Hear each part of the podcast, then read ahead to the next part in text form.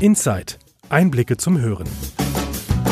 Willkommen zum ersten Bildungspodcast der IG Metall. Wie und wo verändern sich die Arbeit und das Arbeiten? Konkret in Betrieben und für jeden und jede Einzelne. Und was bedeutet das für unser gesamtes Zusammenleben, also das, was wir Gesellschaft nennen? Transformation heißt dieser Wandel der Arbeit durch die Bedingungen unserer Zeit. Und Inside heißt der Podcast der IG Metall. Denn wir schauen dorthin, wo dieser Prozess jetzt passiert. In die Betriebe, zu Pionieren, Visionärinnen, Menschen, die Neues machen. Und schon sind wir mittendrin. Inside. Und Inside, das kann man ja zweierlei verstehen. Einmal Inside als mittendrin voll dabei sein, Inside. Und dann gibt's noch Inside. Das ist die Erkenntnis quasi, die wir versuchen zu bekommen über die Transformation der Arbeitswelten in diesem Podcast. Heute heißt unser Thema, wie werden wir in Zukunft lernen? Mein Name ist Marc Diening. Normalerweise an meiner Seite die großartige Wiebke Keunicke. Die ist leider heute nicht dabei. Die ist nämlich unterwegs in den Vereinigten Staaten, ganz analog und begleitet dort Sozialarbeiter aus Deutschland, die sich mit amerikanischen Kollegen austauschen, noch face to face. Aber wie wird das in Zukunft sein, wenn wir den digitalen Austausch, das digitale Lernen, also die Zukunft des Lernens betrachten? Unser Thema heute und das bespreche ich heute leider alleine, aber umso mehr freue ich mich, dass er da ist mit Professor Christoph Meinl. Er ist Geschäftsführer und wissenschaftlicher Direktor des Hasso-Plattner-Instituts für Digital Engineering und auch noch Dekan der Digital Engineering Fakultät an der Universität Potsdam.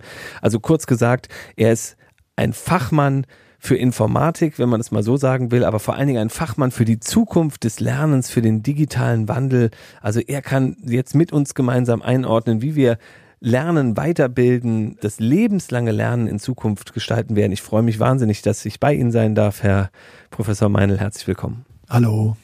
Herr Meinl, wollen wir ganz kurz mal vorstellen, wer Sie sind, bevor wir wirklich ins Thema richtig einsteigen. Sie haben Anfang der 70er Jahre Mathematik und Informatik studiert. Anfang der 70er Jahre war das Internet, so wie wir es heute kennen, noch kein Thema, auch nicht so allgegenwärtig. Wie würden Sie sich heute in der Rückschau beschreiben? Waren Sie ein Freak oder waren Sie ein Visionär mit diesem Studiumgang? Also eigentlich, äh, Sie haben gesagt Mathematik und Informatik, es war eigentlich nur Mathematik weil damals gab es gar keinen Informatikstudiengang.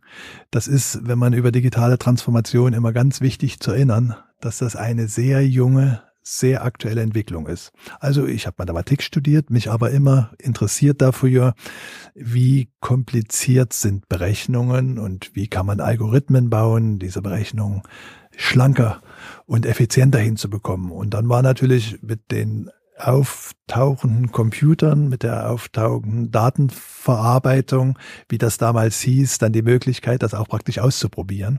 Insofern bin ich dann einer der ersten gewesen, aus der Mathematik dann dieses neue Fach Informatik aufzubauen. Jetzt sind wir hier in Potsdam, sitzen in einem Raum des Hasso-Plattner-Institutes, ein großes Institut hier direkt am S-Bahnhof gelegen. Wenn man hier zu Ihrem Hauptgebäude kommt, wo ich gerade lang gegangen bin, um Sie zu besuchen, dann ist kurz vor dem Haupteingang linker Hand ähm, eine große Glasfront und dahinter kann man so einen richtig schönen Hörsaal sehen. Also der ist so von oben nach unten gestaffelt, wie man das kennt, mit Klapptischen und so weiter. Und unten ist dann das Podium, wo der Lehrende steht oder die Lehrende und die Studenten hören zu. Zukunft des Lernens. Wird es diesen Hörsaal in 20 Jahren noch brauchen? Also der, im Hörsaal finden nicht nur die, äh, die Vorlesungen statt, sondern im Hörsaal finden auch viele Veranstaltungen statt. Also zum Beispiel auch Veranstaltungen zur Zukunft des Lernens. Also das gab es tatsächlich und äh, insofern glaube ich, Versammlungsräume für Menschen, ob die jetzt immer in der gleichen Weise ausgerichtet, ausgestattet sind, ist mal eine Frage.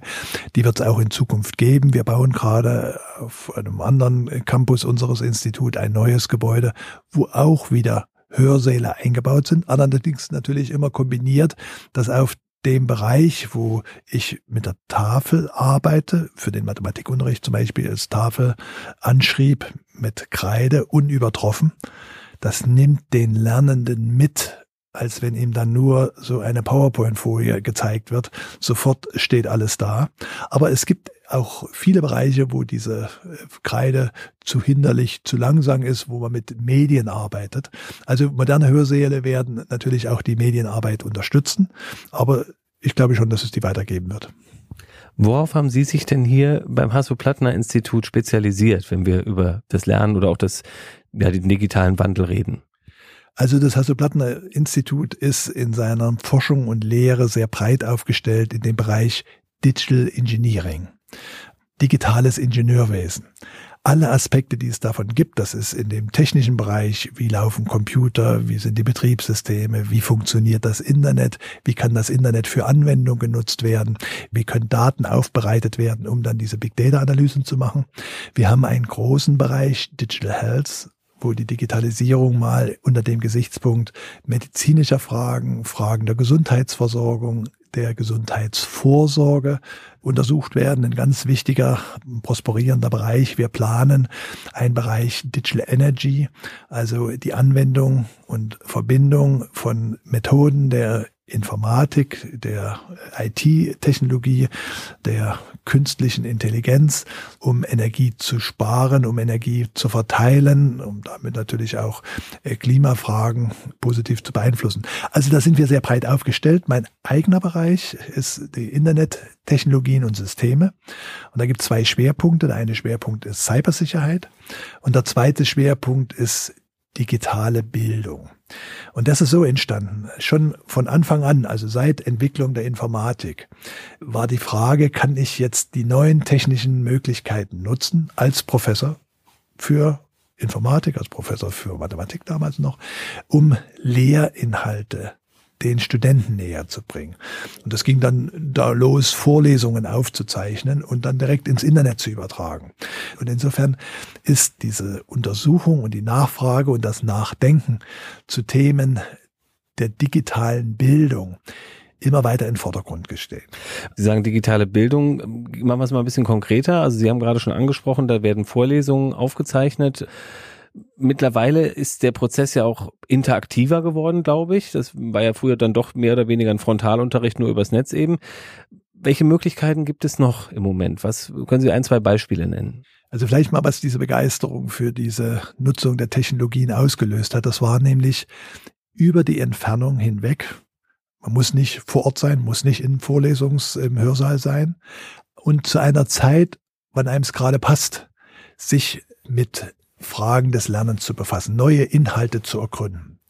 Das war also die sehr positive Sache und deswegen gab es eigentlich eine große Begeisterung da, als das dann losging in den 90er Jahren mit dem E-Learning. Und äh, durch unsere wissenschaftlichen Untersuchungen haben wir aber auch schnell gespürt, diese Begeisterung war in den Sonntagsreden natürlich groß geschrieben, aber im praktischen Leben hat das eigentlich keinen Spaß gemacht. Man saß alleine zu Hause, hat zwar, wann immer man konnte, dann irgendwie den Computer aufgemacht und übers Internet sich da so eine Vorlesung angeschaut, aber man konnte ja mit keinem drüber sprechen. Es war auch langweilig. Im Hörsaal hat man dann die Kommilitonen oder in der Schulklasse hat man die Mitschüler. Das war ja nicht bei diesem E-Learning. Und deshalb haben wir sehr schnell auch nachgedacht und weiterentwickelt Formen, wie kann man das hinkriegen, dass diese Vorteile, aus der Entfernung lernen, wann immer es mir passt, zu verbinden mit Faktoren, mit Methoden, dass das auch Spaß macht. Denn Lernen muss auch Spaß machen. Wenn ich das mit Widerwelle betreibe, dann bleibt nicht viel hängen. Spaß am Lernen ist auch immer eine soziale Frage. Also, dass ich mit anderen diskutieren kann. Mensch, hast du das verstanden? Oder das, was erzählt denn der für ein Quatsch? Die meisten brauchen die soziale Gruppe. Und insofern haben wir darüber nachgedacht, wie kriegen wir das im virtuellen Raum hin? Das kann ja keine körperliche Gemeinschaft sein, sind sich gemeinsam da vor den Rechner zu setzen, ist ja auch, dann ist ja alle der Vorteil weg, dass ich das irgendwie von zu Hause oder von jedem Platz aus machen kann, als auch, dass ich es machen kann, wann immer ich Zeit habe, ist ja dann weg. Also muss es um solche virtuelle Lerncommunities gehen.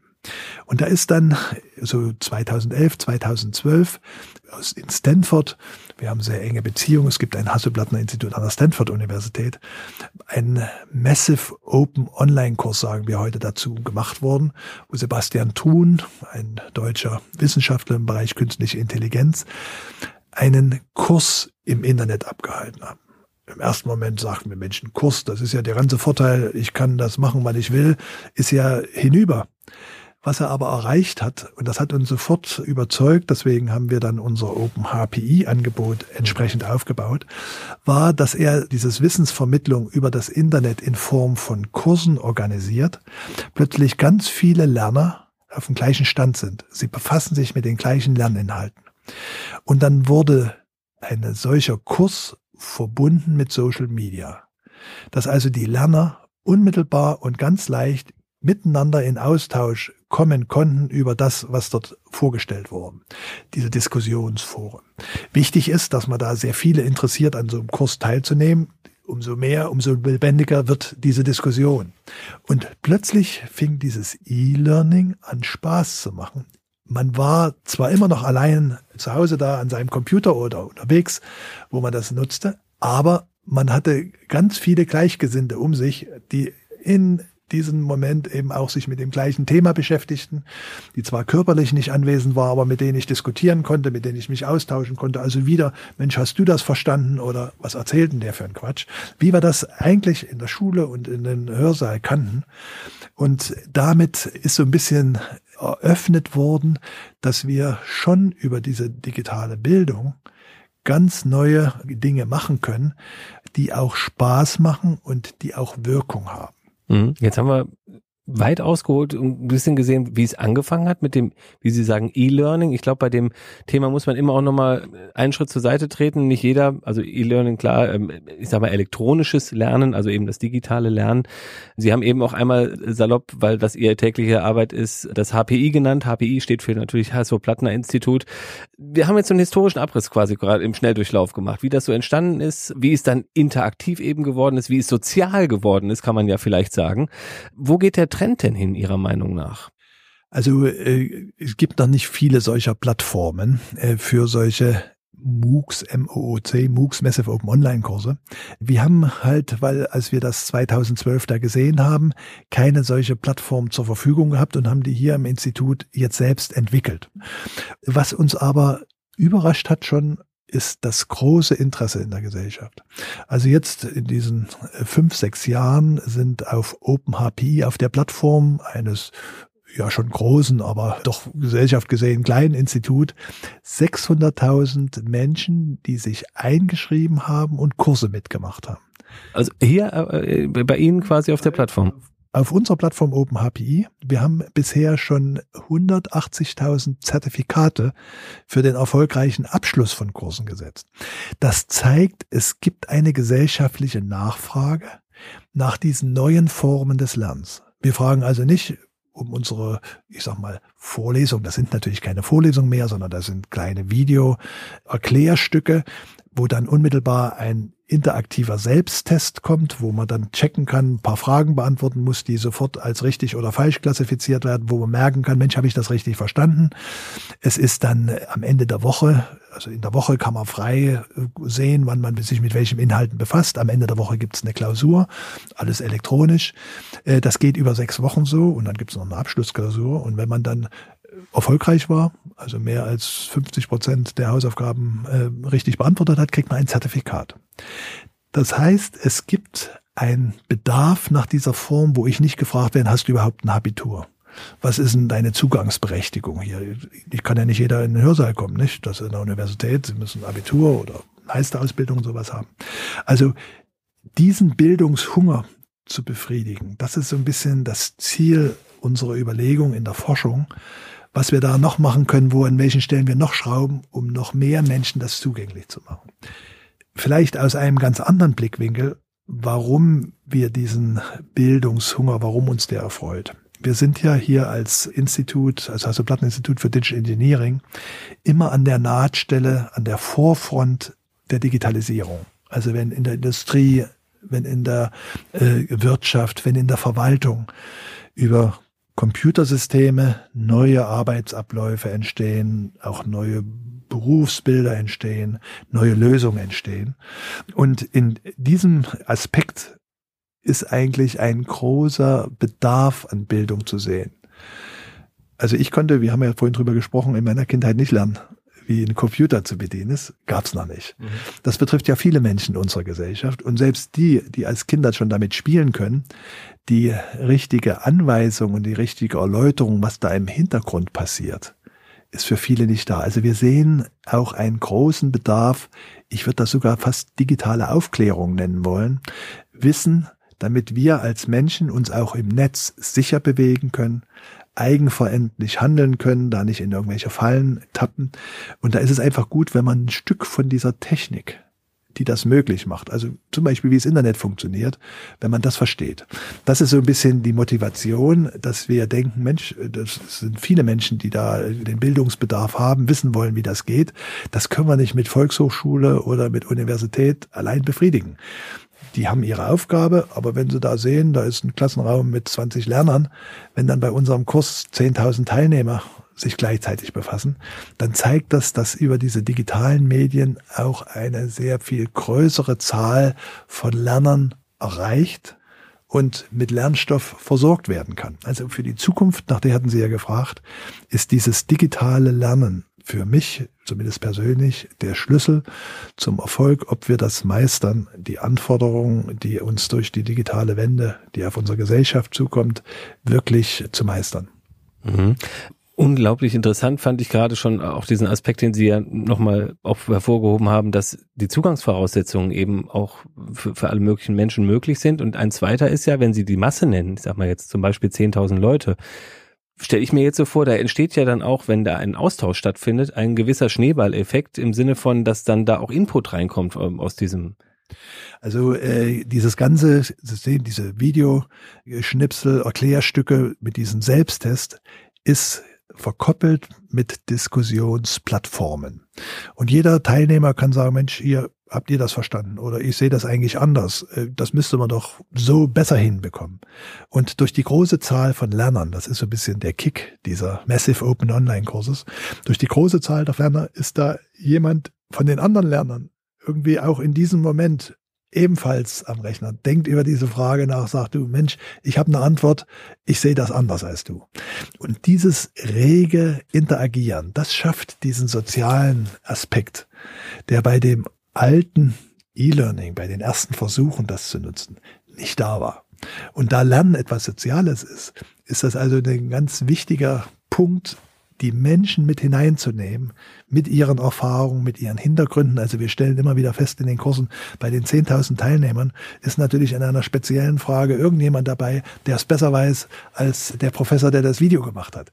Damit muss man auch umgehen können. Aber das sind diese gemeinsamen neuen Formen des Lernens, wo da nicht ein Allwissender vorne steht und die Dummen sitzen und Lernens, sondern wo das ein Miteinander ist zwischen denjenigen, die schon mehr von den Hintergründen wissen, mit denjenigen, die die sich aneignen wollen. Jetzt ist es aber ja trotzdem so, das werden auch Sie hier am Hasso-Plattner-Institut so haben, dass der Großteil derjenigen, die daran teilnehmen, meistens ich sag mal, etwas jünger ist. Also Menschen, vermute ich mal, ähm, Sie schütteln jetzt schon den Kopf. Also gehen Sie dazwischen. Ich schüttel den Kopf, weil das war ein zweites Learning. Also zwei Drittel der Teilnehmer sind älter als 30 und ein Drittel ist älter als 50. Das ist für uns sehr interessant gewesen, weil am Anfang dachte man, diese Kurse ist was für Studenten. Nein, Studenten haben doch Zeit, die können doch in die Universität gehen, die können sich in den Hörsaal setzen. Aber jemand, der dann im Berufsleben steht, der jetzt nicht mehr am Universitätsort ist, der Familie hat, der dranbleiben will in seinem Fach, für den sind das ideale Formen. Und die Einladung besteht dazu. Und insofern sind wir am Anfang überrascht gewesen. Jetzt ist es schon selbstverständlich, dass wir auch adressieren und sagen, lass uns hier gemeinsam bei dieser gemischten, auch altersgemischten Lernerschar ist auch sehr interessant, dass da sehr viel Erfahrung auch mit zu diesem Thema, selbst wenn diese Technologie noch neu ist für den Lerner, übersetzt er das in seine Lebenswelt, in seine Arbeitswelt und kommt dann mit Kommentaren und Einsichten. Und das schafft, wir sprechen ja gerne von einem Lernerlebnis, diese Diskussion, sodass selbst wenn der Kurs mit den gleichen Videos nochmal läuft, es ein vollkommen anderes Lernerlebnis wird, weil ein ganz wesentlicher Bestandteil des Lernerlebnisses eben die Interaktion der Lerner an diesem Kurs ist. Wenn jetzt jemand sich dem Thema nähern möchte, weil Sie haben gerade gesagt, wir wollen ja auch versuchen, dass die Menschen lernen, ein Verständnis dafür kriegen, wie das Internet zum Beispiel funktioniert, einfach damit sie sich daran sicher bewegen können. Wenn jetzt einer sagt oder ein, nee, die anderen, wenn ich das jetzt mache, die wissen wahrscheinlich viel mehr, die kennen sich da schon aus und ich habe aber noch gar nicht so eine Ahnung. Wie würde ich denn, so was wäre Ihr Vorschlag, diese Angst zu überwinden, um zu sagen, Stichwort mal Erwachsenenbildung, ich traue mich das jetzt?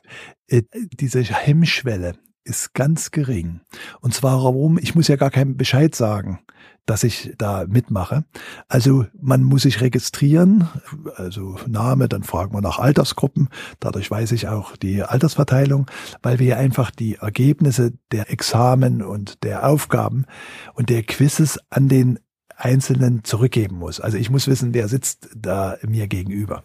Aber das ist der einzige. Ich brauche nicht gleich am ersten Tag auch in den Diskussionsforen sein. Also ich kann probieren, ob das was für mich ist. Und wenn ich dann selbst merke, hm, also da fehlen mir noch Voraussetzungen oder das geht doch in eine andere Richtung, als ich es mir gewünscht habe, ist ja keiner da, der einen bestraft, wenn man dann wieder das Kursengagement lässt. Also insofern ist das wirklich im Vergleich zu einer Klasse oder jetzt einer Volkshochschule, wo man sich anmeldet und dann irgendwie kommt und dann irgendwann bekennen muss, es war dann doch nicht oder ich schaff's nicht, ist das ja hier dadurch, dass man ja also schon ein Stück anonym im Internet ist, sehr viel einfacher.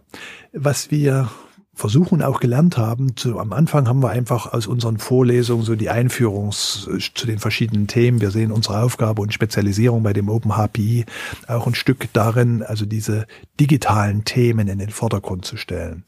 Wir haben zunehmend gelernt, auf diesen Grund dieses diversen Zuschauerkreises zum Beispiel bewusst mal einen Kurs für Kinder zu machen. Das war übrigens interessant, da haben wir unsere Studenten eingeladen. Haben gesagt, hier, ihr seid alle top äh, junge Leute, die sich für das Thema interessieren, ihr könnt toll programmieren. Überlegt euch doch mal, so einen Kurs zu konzipieren, das Kinderprogrammieren lernen. Oder wir haben. Hat das funktioniert?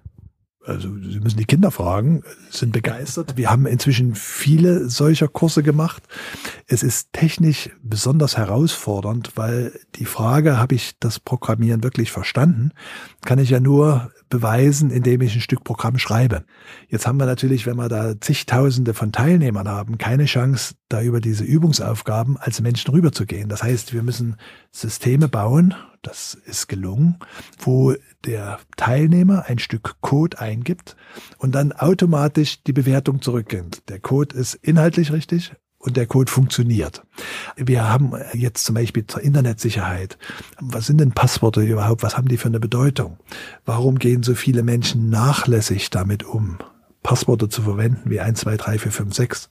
Also wir, wir haben da so einen Dienst und können das darüber analysieren. Das sind unwahrscheinlich viele Menschen. Und jetzt kann man sagen, hm, die sind alle dumm. Also den Schlussfolgerungen ziehen wir nicht, sondern wir sagen, die verwenden dieses absolut unsichere Passwort, weil sie nicht genau verstehen, dass das Passwort nur dazu da ist, ihre eigenen Daten zu schützen. Die sehen das wahrscheinlich also ein bisschen lästig. Ich muss halt am Eingang irgendwas machen und das ist halt das Passwort. Nein, es geht nur um den Schutz der eigenen Daten. Und wenn man das ein bisschen die Technik erklärt, die dahinter steht, dann hat man das sofort verstanden. Das ist besser zu sagen, also du musst ein sicheres Passwort wählen. Es ist viel besser, den Menschen zu erklären, wozu wird das Passwort gebraucht, wie wird das technisch realisiert.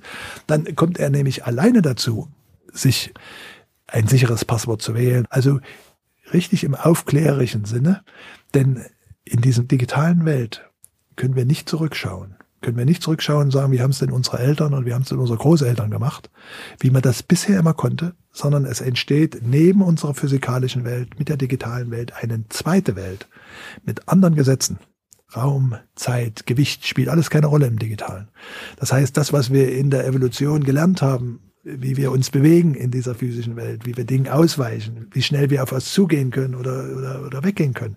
All das müssen wir jetzt in dieser digitalen Welt neu lernen. Und da steht die ganze Welt am gleichen Strich, denn da ist nicht ein Land schon besser und eins weniger. Da sind nicht einige Menschen schon besser und weniger, sondern das ist etwas, wo wir gemeinsam lernen können, lernen müssen. Es werden Unfälle passieren. Das sieht man dann manchmal in diesen großen Datendiebstellen, wenn dann irgendwas nicht richtig gesichert war und plötzlich ähm, ganz individuelle Daten im Netz sind. Das ist Katastrophe. Aus solchen Katastrophen lernen wir, es ist, gilt viel stärker Acht zu geben sowas zu verhindern. Auch Menschen, die das bisher als lästig gesehen haben, die verstehen plötzlich, sagen, Mensch, das könnten ja meine Daten sein, also ich muss hier was tun. Also da helfen diese neuen Formen der Bildung unwahrscheinlich. Wenn man, was Sie gerade angesprochen haben, das quasi so versteht, dass wir in irgendeiner Form einen Pioniergeist quasi mit in, in uns tragen, in uns tragen müssen auch, weil ich glaube, da sind wir uns alle einig, der digitale Wandel, wir stecken mittendrin, er wird sich nicht aufhalten lassen, wir wollen ihn vielleicht auch gar nicht aufhalten, aber wenn Sie es gerade so angesprochen haben, gesagt haben, wir können auf keine Erfahrungen zurückgreifen, wir machen unsere eigenen, wir müssen aus denen lernen und wir müssen es gemeinsam tun.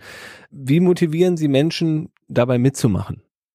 Also es ist eine große Frage und gerade wenn Sie so ein bisschen auch die öffentlichen Diskussionen in Deutschland verfolgen, sehen viele Menschen die Digitalisierung als eine zusätzliche Last.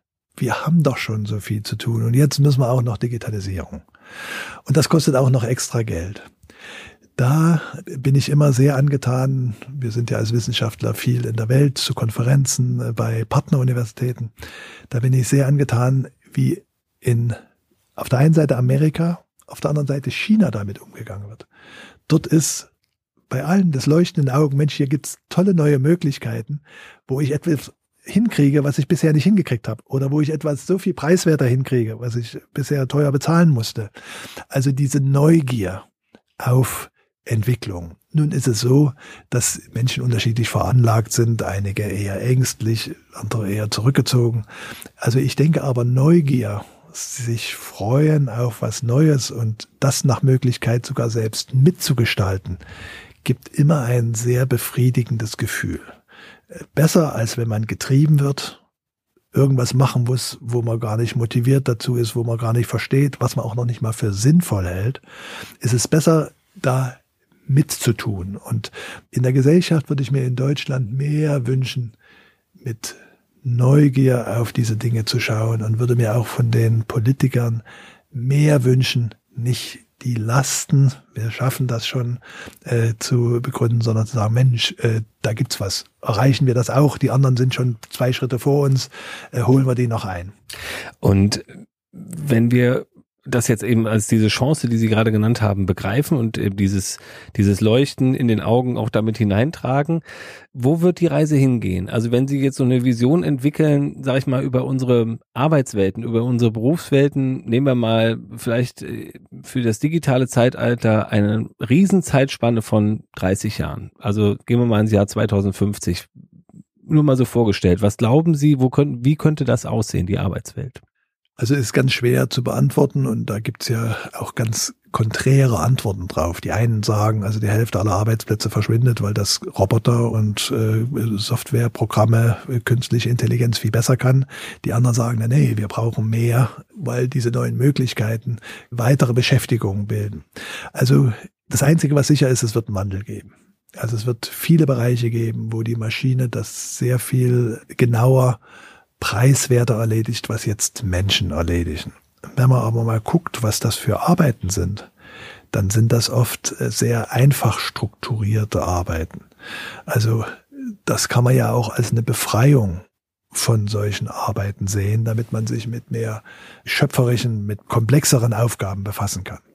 Ich glaube, wohin das genau geht, werden wir sehen. Es wird in einigen Bereichen wirklich zu drastischen Veränderungen kommen, wo dann für diejenigen, die dann auch in einem bestimmten Alter sind, die jetzt nicht mehr vollständig ihre Berufswelt ändern zu können, es schon irgendwie schwierig wird, wo man jungen Leute darauf hinweisen müsst, glaubt nicht, was ihr heute lernt, dass euch das ein Leben lang tragen wird, sondern gewöhnt euch an diesen Weiterbildung, was heute sehr oft Sonntagsrede ist und muss sein, dass das wirklich zur Lebenswirklichkeit wird, dass du dir dann bestimmte Zeitpunkte sagst, jetzt gucke ich mal, wie das in die weitere Richtung geht. Also die einzige Vorbereitung auf diese Ungewissheit für mich ist Bildung. Jetzt haben Sie so viele Sachen auf einmal angesprochen, da möchte ich noch mindestens drei Nachfragen stellen. Die, ich fange ganz hinten an. Sie haben gesagt, man ist nicht fertig mit dem Lernen. Das heißt, wir reden von auch einem lebenslangen Lernen.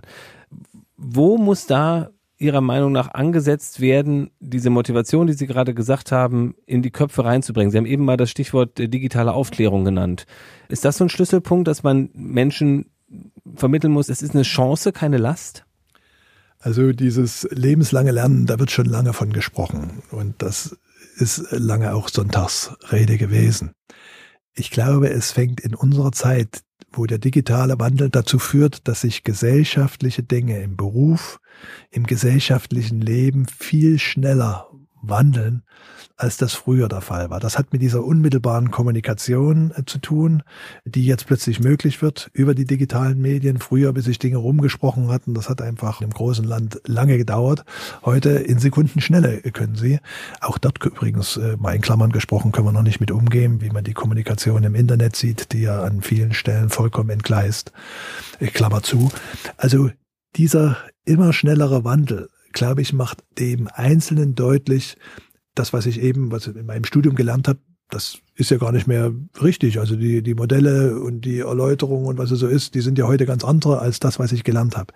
Also auch dieses Bewusstsein wach zu halten, dass ich dranbleiben muss. Dass ich mich nicht, wie das früher eigentlich das übliche Modell war, nicht, ich habe irgendwie einen Beruf gelernt äh, oder habe studiert und dann war ausgesorgt für mein Leben. Dann konnte ich da arbeiten und habe dann gelegentlich mal mit dem ein oder anderen Thema mich befasst. Aber im Prinzip musste ich irgendwie meine Berufswelt nicht ändern. Die Branchen, die dann den Berufswelt ändern mussten, das waren ja dann, haben wir ja schon Stahlindustrie, Kohle, jetzt Kohle auch in Zukunft, äh, die haben natürlich eine andere Erfahrung. Wenn man das nicht von Jugend auf, sag mal, einem das bewusst macht, dass das Lernen nicht abgeschlossen ist, wenn ich meinen Gesellenbrief habe oder wenn ich meinen Meisterbrief habe oder wenn ich mein Diplom habe, sondern dass das eine Aufgabe ist, die mich lebenslang begleitet, dann fällt das nicht so schwer. Wenn das nicht, und früher wurde das nie betont, wenn das nicht bewusst ist, dann falle ich in ein Loch und sage, Mensch, wo finde ich jetzt in der Kohle eine andere Arbeit? Die wird es wahrscheinlich nicht mehr geben, sondern dann muss man sehen, in welchen Bereichen das möglich ist. Jetzt kommen wir wieder an den Anfang zurück dass die digitalen Medien hier tolle Chancen bieten, auch dieses Lernen mit der Lebenswirklichkeit zu verbinden. Das war ja so ein bisschen, wo wir über die Kurse eingestiegen sind, was ich glaube, was viel besser mit der Lebenswirklichkeit zu verbinden ist, als wenn ich da irgendwie ein paar Wochen zu irgendeinem Weiterbildungskurs fahren muss weg von der Familie, äh, weg von meiner Arbeit, die Dinge bleiben da liegen, dass dort wirklich Dinge positiv bewegt werden und das ist wieder Motivation für uns zu spielen mit diesen Formen. Kann man da noch was machen? Also zum Beispiel aus den Computerspielwelt irgendwelche Techniken oder irgendwelche Ideen zu nutzen, um die Lernmotivation zu fördern. Also nicht das Spielen zu fördern, sondern die Motivation dran zu bleiben, auch wenn dann das im Kurs ein bisschen schwerer wird. Gamification heißt das. Also solche Themen, sag mal, sehen wir als Auftrag oder das ist eine Motivation, die zu entwickeln, eben um dieses lebenslange Lernen auch leichter dann zu praktizieren. Es ist so, dass wir noch unzählige Themen besprechen können, aber langsam zum Ende kommen müssen. Ich möchte zwei Sachen noch anreißen, ganz kurz. Die eine Nummer haben wir eben schon genannt, die spielt da jetzt wieder mit rein, Stichwort Design Thinking. Also sprich das ja auch branchenübergreifend oder wie man es nennen möchte, auch disziplinübergreifend Menschen zusammenkommen, eben über diese digitalen Möglichkeiten und sich gegenseitig auch befruchten. Das ist das eine. Ist das ähm, eine Zukunft, die auch unsere Arbeitswelt dann hinterher äh, verändern wird?